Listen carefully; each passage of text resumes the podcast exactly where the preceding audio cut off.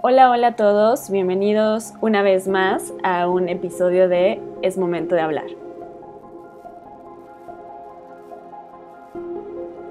Mi nombre es Neiva de Ita y me da muchísimo gusto saber que sigues escuchando este contenido que no tiene más que la intención de compartir experiencias que ojalá puedan ayudar a otras personas para sanar. Y bueno, antes de comenzar, me gustaría compartirles que cada episodio grabado sucede en tiempo real. O sea, suceden estos aprendizajes el mismo día que grabo o la misma semana que eh, decido grabar. Vaya, son temas que me están sucediendo en tiempo real y actualmente.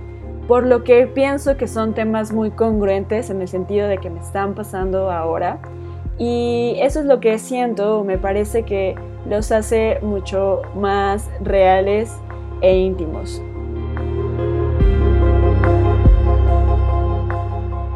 En ese sentido, eh, la temática del día de hoy es una temática que va ligada un poco al episodio número uno de cambio y cómo afrontarnos a, a esta transformación o este proceso de cambio. Y es nada más y nada menos cómo superar una ruptura amorosa.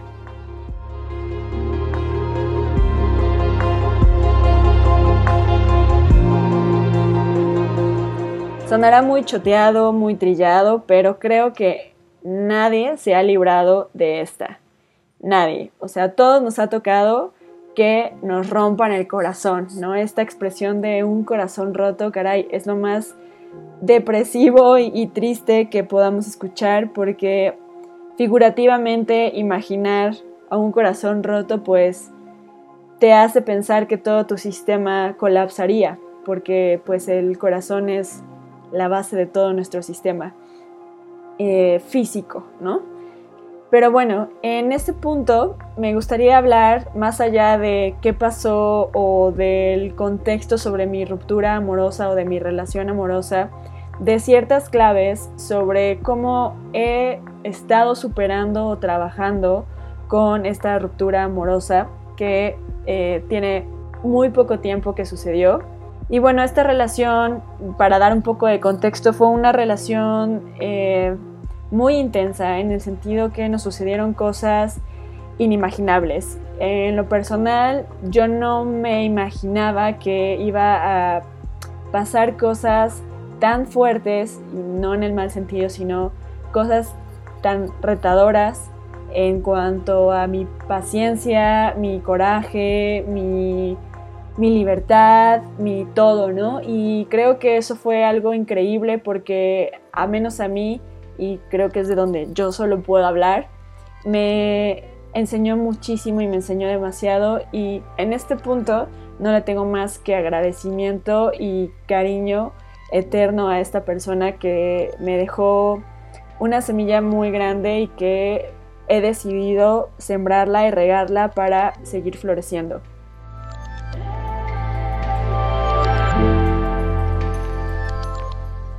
Esto que digo ahora es parte de todo un proceso. Inicialmente, pues yo veía todo nublado, ¿no? Veía eh, que nada tenía sentido, justificaba todo, no entendía la razón. Eh, básicamente caí, caí y pues en este caer siempre pasa que puedes levantar, pero sí creo que debemos ser muy conscientes y muy amorosos y abrazadores y creer en mi sentido yo creo en Dios, pero en lo que ustedes crean, creer que esa energía o ese espíritu o ese ente va a estar con ustedes siempre porque estás tú contigo mismo y porque esa compañía te va a ir guiando en el caminar, en los pasos, en los procesos que tienes que ir tomando. Y en este proceso y en estos pasos que he ido yo como encontrando, porque como les decía, vi el terreno pues muy áspero. Ahorita empiezo a ver como ya el sendero, ¿no? Un poquito más claro y, empezar a sanar y soltar ciertas, ciertas heridas que no me corresponden. pero también asimilar las heridas que sí me corresponden es parte de. Y bueno, la idea de tener que vivir en ese estado en el que uno trata de superar la relación mientras tienes el temor constante de encontrarte con tu ex, ¿no? En el autobús, en la calle, en cada esquina, me parece intolerable. Estaba yo segura de que en un nuevo comienzo, en un lugar completamente diferente a la ciudad, me iba a curar, ¿no? O sea, yo tenía esa idea de me tengo que ir, tengo que irme a otro lado porque no lo puedo ver, porque no puedo saber nada de él, inclusive y eh, me da risa, pero fue real, tuve que desaparecer lo de mis redes sociales, tuve que borrar fotos, tuve que hacer procesos que me dolieron mucho, pero a ese grado de dolor estaba yo que hice cosas que ahora veo y que eran muy tontas, pero ya lo hice, ¿no? Y bueno, por los siguientes, bueno, ya eh, tiene un mes, por las siguientes cuatro semanas, me metí de lleno a clavarme a mi maestría, que es una cosa muy increíble que me está sucediendo ahora porque estoy aprendiendo muchísimo en esta especialidad que, que decidí tomar hace ya casi dos años. Y me metí, me metí, metí, no me di tiempo, ¿no? O sea, empecé a decir, ah, tengo que enfocarme, tengo que enfocarme, tengo que hacerlo, esto es lo que hay y no lo puedo soltar. Y de repente vino un punto en el que de la nada me sentí muy, muy triste. Muy triste, a grado que ya no pensaba en la maestría, la estaba haciendo y estaba surfeando la ola, pero no era lo mismo. Y fue porque no me di el espacio de abrazar esas emociones, eh, una mala ruptura en términos emocionales, pues eh, normalmente es pasar por cinco etapas, ¿no? De duelo. La negación, la ira, la negociación, la depresión y finalmente la aceptación. Entonces, yo pues tuve la negación, la ira, la negación, la negociación conmigo, ¿no? Decir, bueno, ya, suéltalo, ¿qué va a pasar? O sea, ya lo hecho, hecho está, y si lo haces, mira, te va a convenir, y empezaba ya a ver como otros panoramas. Después vino la depresión y fue el momento, unos dirán, hoy, ¿cómo? O sea, ya en un mes súper rápido. La verdad que si de algo me caracterizo, además de ser Tauro, creo que eso lo he sido muy chiquita, pero soy alguien que muy rápido pasa por lo que tiene que pasar. O sea, y no porque no me dé el tiempo ni el espacio, y eso es muy en lo personal, sino porque creo que tengo claro que no quiero quedarme ahí, que no quiero quedarme estancada en esa depresión o en esta ira o en esta negación, ¿no? En todos estos sentimientos negativos. Y sí permanecer en los sentimientos positivos. Justamente hace unos días atrás eh, decidí quitarme esos sentimientos negativos y pedirle perdón a esta persona más que por porque yo haya hecho algo malo, justo lo hablábamos en el episodio anterior, por mí, porque necesitaba yo liberarme de toda esta toxicidad que dije, no me está haciendo bien, me estaba desenfocando, había unas crisis de ansiedad, de ansiedad que no me estaban dejando dormir, por más ejercicio, por más buena alimentación, pues mi mente me estaba jugando chueco, ¿no? Entonces decidí aceptarlo, pedir perdón por esta falta que me había hecho, eh, pedirle perdón a esta persona y agradecerle. Siempre agradecerle porque fueron en definitiva muchos más los momentos padres eh, y completos que este suceso que simplemente eh, nos hizo encontrar el final como una relación de noviazgo, ¿no? Y bueno, después de hacer este, este compromiso o este ritual de perdón y de agradecimiento, Estoy hoy en día en la aceptación y comienzo a sentir más calma. Ya tengo mejores días durmiendo, lo cual me alegra mucho porque me gusta dormir y me gusta dormir bien y lo agradece mi cuerpo y mi mente. Eh, pero también sé que todavía no he llegado como a esta culminación de, de ya haber pasado por el duelo. Y bueno, creo que hay que ser pacientes, es algo que a mí también me cuesta bastante. En lo mismo que les decía de que soy un poco hiperactiva y como que quiero apresurar todo porque no sé qué pasa en mí, que siento que hay una vitalidad enorme en mí que me dice, hay que hacerlo ahora y lo tengo que hacer ahora y lo doy y lo entrego, ¿no? Entonces, eh, hoy está pasando todo lo contrario, ¿no? Me está diciendo, aguanta, ten paciencia, date el tiempo, el ritmo, el tiempo que llevas está bien. No tienes que ser así en todo. Y debo de aceptar que ha sido de las rupturas más eh, conscientes, en el sentido de he pensado, he reflexionado, he sentido, he dialogado mucho más mis emociones y mi posición mental y psicológica ante esta situación adversa o que pareciera adversa que en otras ocasiones donde dejaba ir toda la emoción, ¿no? Y todo se derrochaba en lágrimas y todo estaba en el extremo total de la emoción. Y agradezco ese aprendizaje que también este momento o esta ruptura me está dejando. Definitivamente es de las cosas como que más me están gustando en el sentido de conciencia. Y pues para ir ya avanzando en estas claves que les estaba platicando, la primera fue buscar esta red de apoyo. Mi red de apoyo increíble que siempre ha estado principalmente en mi madre eh, como casa, ¿no? Como siempre sabes que esa casa va a estar, por fortuna, eh, mi madre vive aún y, y mis hermanos, entonces esa red de apoyo inicial de familia me ayuda un montón y también la red de apoyo de mis amigas, que en realidad tengo muy pocos amigos tan íntimos y que saben la situación real de lo que sucedió, o al menos mi versión de la situación, porque hay que reconocerlo. En esta historia hay dos versiones y en todas las historias, pero estos familiares y amigos me ayudaron muchísimo a sentirme acompañada en este proceso, como también lo sentí en el proceso de enamoramiento. Entonces, eso me confirma que estas personas no quieren o no tienen más que una intención de amarme y de estar y acompañarme eh, donde sea, ¿no? Y pase lo que pase. Y me han ayudado a entender que, que estaba yo muy enganchada en un amor muy romántico, ¿no? Muy, eh, muy idealizado, muy complaciente. Y que la realidad es que si nos quedamos en este amor romántico, pues siempre nos vamos a estar rompiendo el corazón una y otra vez. Y regresar a buscar a estas casas, a estas redes de apoyo, me dieron mucha más eh, fuerza eh, mental, mucha más fuerza psicológica y emocional para no ser tan vulnerable a cualquier situación. Sí debo aceptar que he tenido días eh, malos, ¿no? No puedo decir muy, muy malos, pero sí malos, donde digo, ok, hoy toca llorar, ¿no? Y, digo, va, o sea, no me puedo resistir, hoy tengo que llorar porque es lo que siento.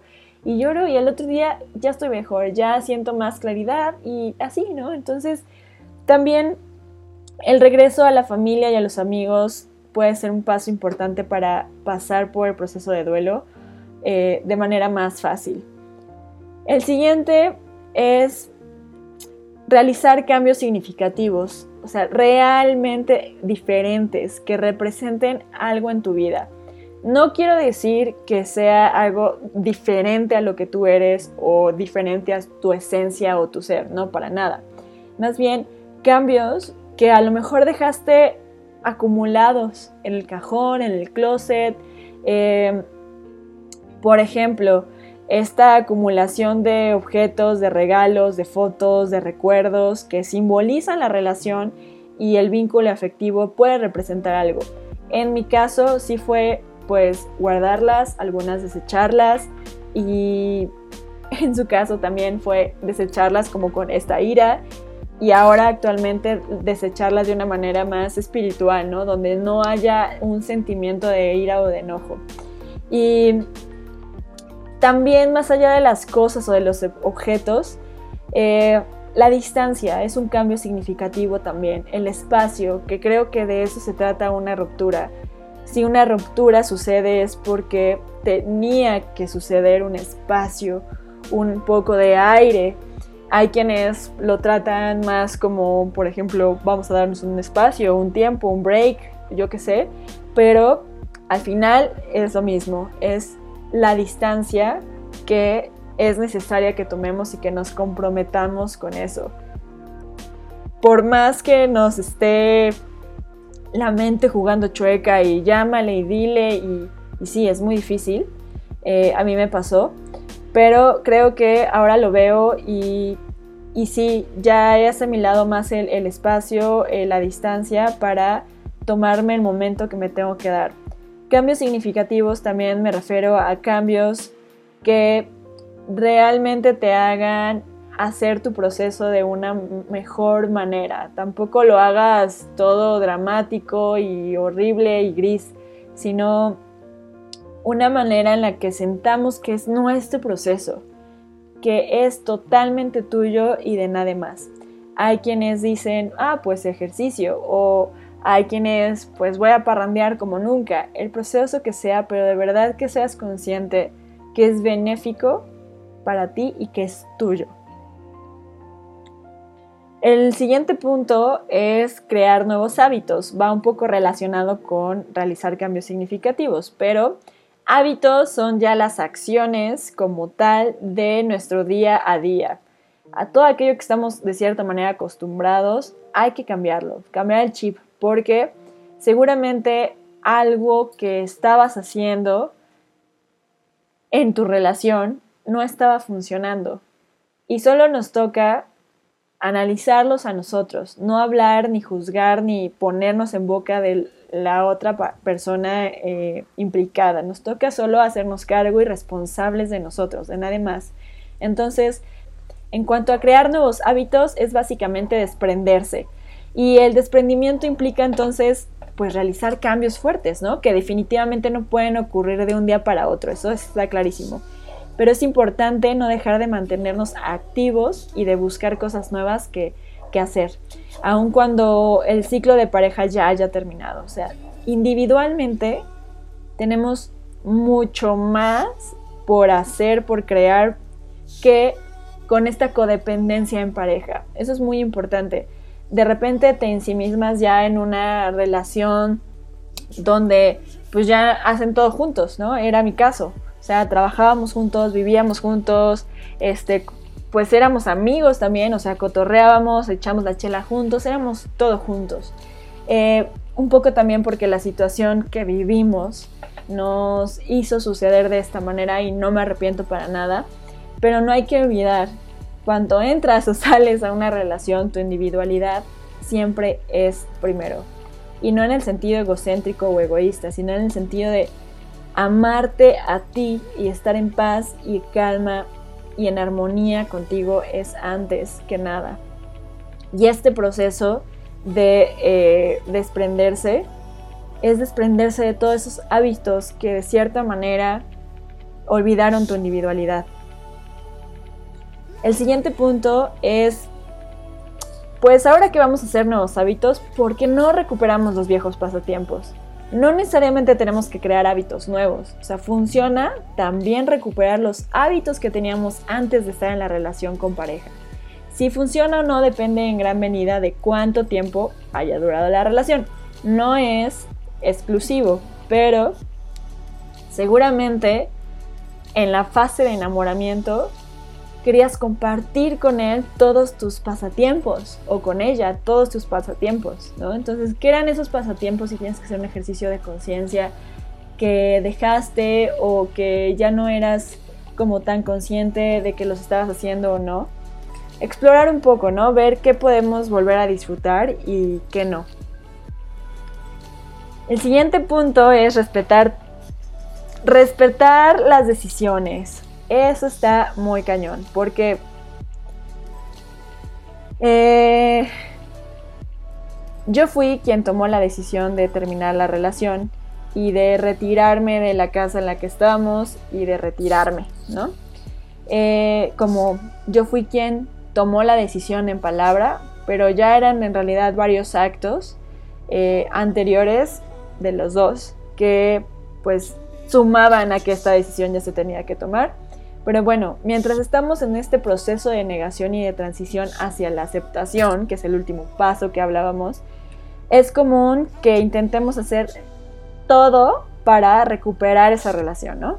Suele pasar esto especialmente si no hemos sido nosotros los que hemos tomado la decisión. Pero pasa también cuando tú tomas la decisión y te arrepentiste. Es decir, lo hiciste más por una emoción del momento, de que algo te explotó, que fue mi caso, ¿no? Y que dije, no, esto no me gusta, esto no lo quiero, adiós, y me fui al extremo.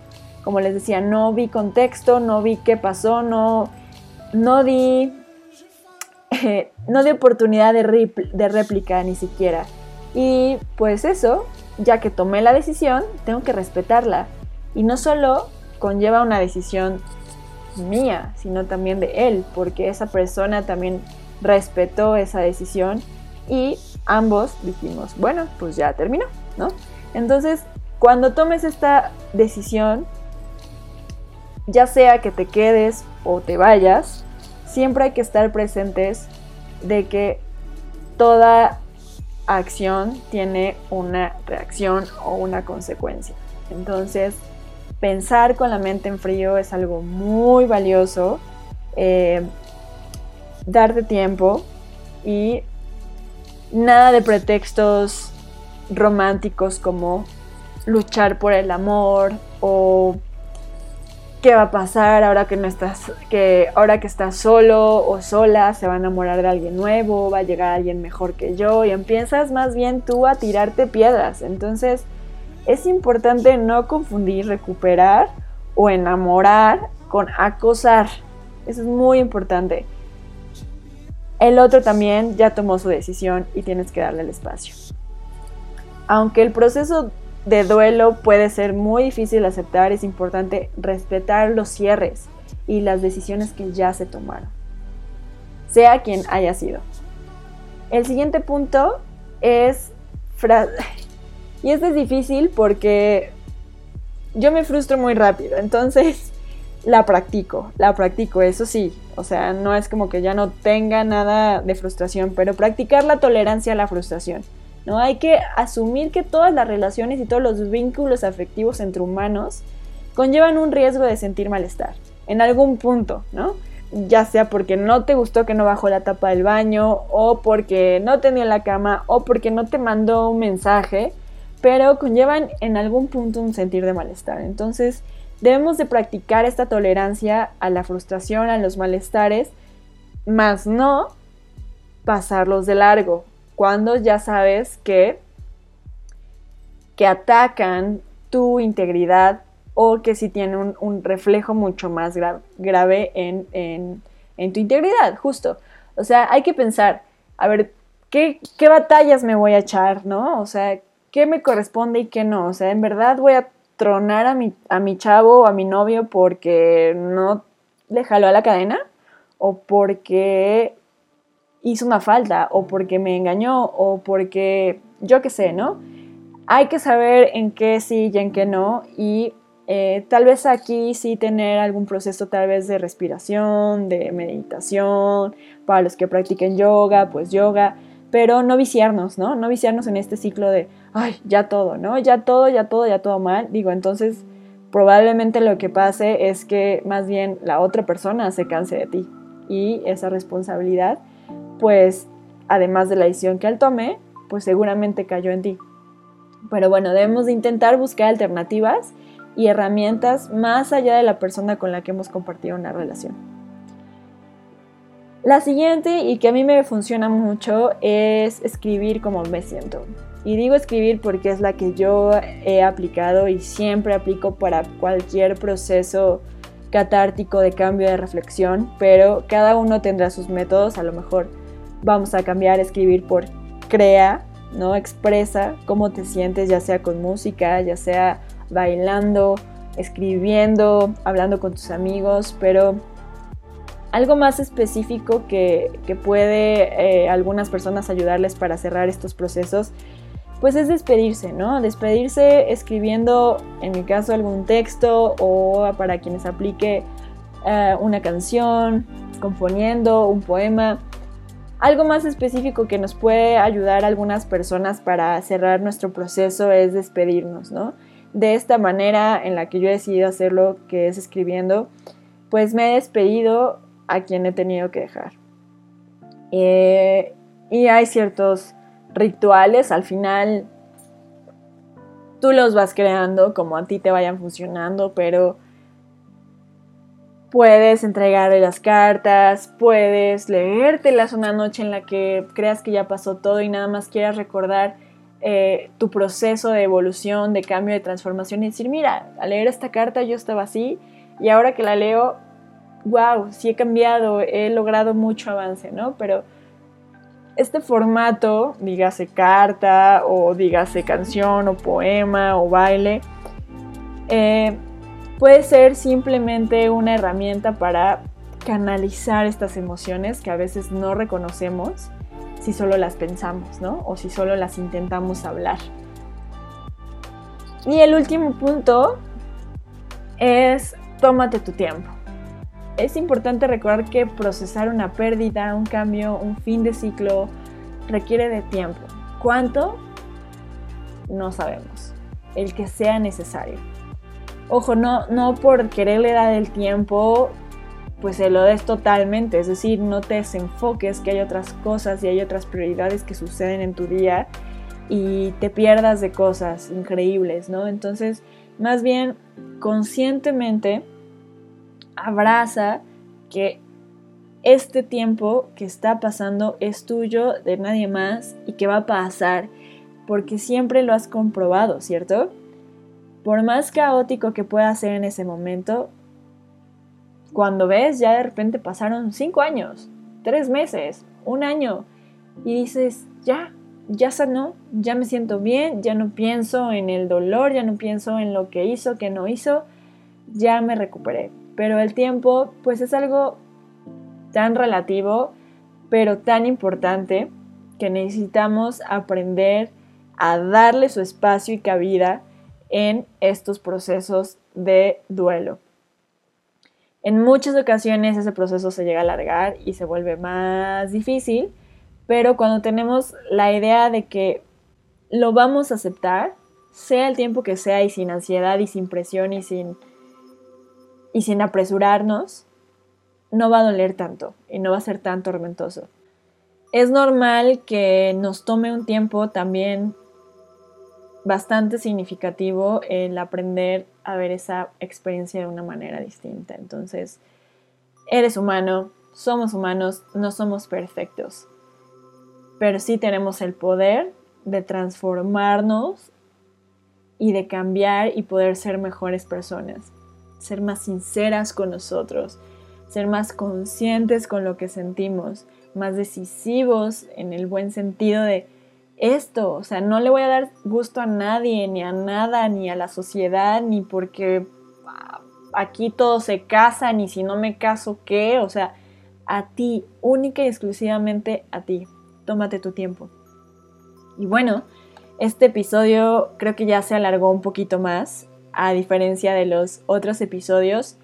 No me gusta ponerles límite, me gusta darle el tiempo que tenga que ser necesario a cada episodio pero creo que ocupó un, tiempo especial o una duración especial en esta ocasión porque es especial esto que estoy viviendo y fue especial lo que tuvo con esa persona. Y sonará muy cursi, pero si en algún punto escuchas este episodio, quiero volver a darte las gracias y espero de todo corazón que este amor que pudimos tenernos nos transforme de manera individual a unas increíbles y maravillosas personas y que lo repliquemos con las personas que vengan a partir de ahora. Y nada, pues agradezcan todos los aprendizajes, como siempre, las rupturas, los duelos, los cambios son maestros de vida. Hay que verlos así y hay que tomar lo mejor de todo lo que nos da esta maravillosa vida. En fin, les mando un fuerte abrazo digital. Espero que se estén cuidando en esta situación de encierro y ojalá podamos volver a platicar en el siguiente episodio.